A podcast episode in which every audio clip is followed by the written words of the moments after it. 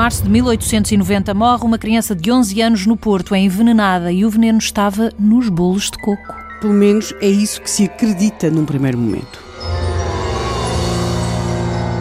O caso Urbino de Freitas. Num primeiro momento, Helena, Sim. significa que o veneno não estava nos bolos de coco? Estaria em parte nos bolos de coco, mas não foi isso que matou Mário, porque na verdade eh, se, basta pensar que ele melhorou. Vamos recapitular. A casa de Mário, a criança de 11 anos, chegou uma encomenda de bolos. Sim, sem remetente de bolos e amêndoas, sem remetente conhecido e as crianças. Ainda assim comeram, Sim, sem saber comeram. a origem. O era- Estávamos no século XIX. 19, o avô era um comerciante abastado, várias pessoas mandavam coisas e também naquela precipitação as crianças queriam comer os bolos. Era é? outra vida também, outra Sim, confiança. e portanto, o que é que acontece?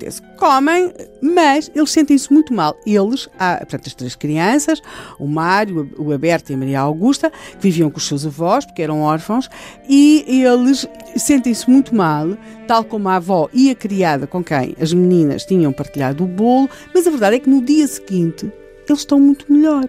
Mas mesmo muito melhor, até têm as suas aulas.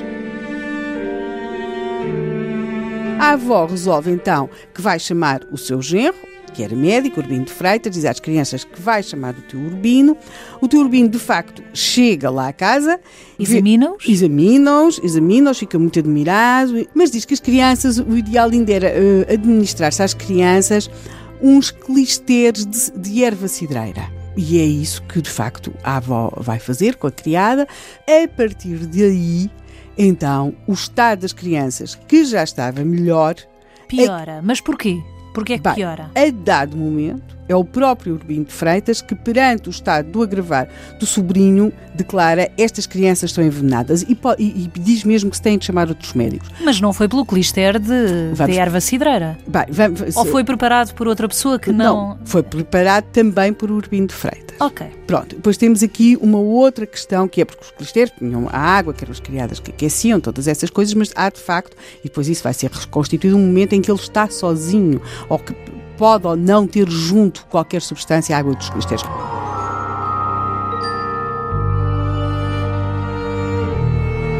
Porquê que Mário pior e as meninas não?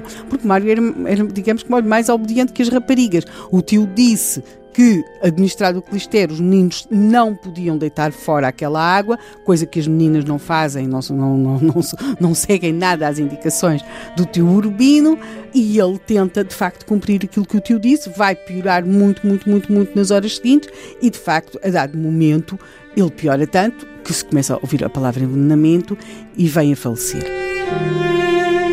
É preciso... Faleceu em casa. Faleceu em casa eh, e ne- nem, nem outra coisa se esperaria naquele meio social, ainda por cima com um médico em casa, um dos melhores médicos do Porto, e não só, porque depois vão chegando outros médicos. Mas há aqui um problema que se começa a colocar: é que as características da agonia de Mário Sampaio, do menino, lembram muito a forma como morreu o seu tio, o pai da, da, da Berta. Como ele, aliás, a menina a quem iram dirigida à caixa dos, dos doces.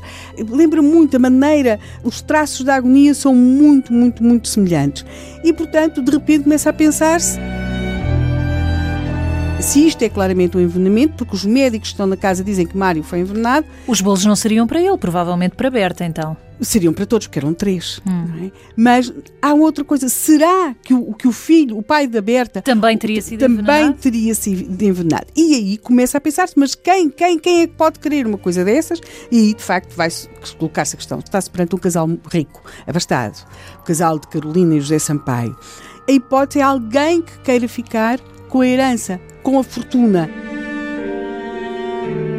O José Sampaio era um comerciante, seria alguma vingança? Seria alguém que queria a sua herança? Portanto, na verdade, eles tinham perdido os filhos. Mas a suspeita ia nesse sentido. Sim, as suspeitas começam a não conduzir a nada, porque realmente o José Sampaio, o pai de Berta, eh, já era E quem é que tinha O interesse? José Sampaio tinha vivido com uma senhora inglesa, conhecida por a amante de José Sampaio.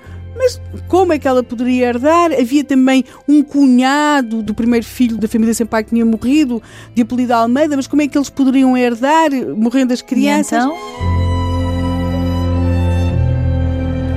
Até que a autópsia ao cadáver de Mário e a narrativa sobre o que foram as últimas horas desta criança, do seu tio, e que percebe-se que há uma pessoa que esteve presente nos dois momentos da agonia. O elo de ligação. O era? de ligação e claramente beneficiado num caso de herança, caso os seus sobrinhos desaparecessem, é Urbino Freitas, O próprio médico. o próprio médico.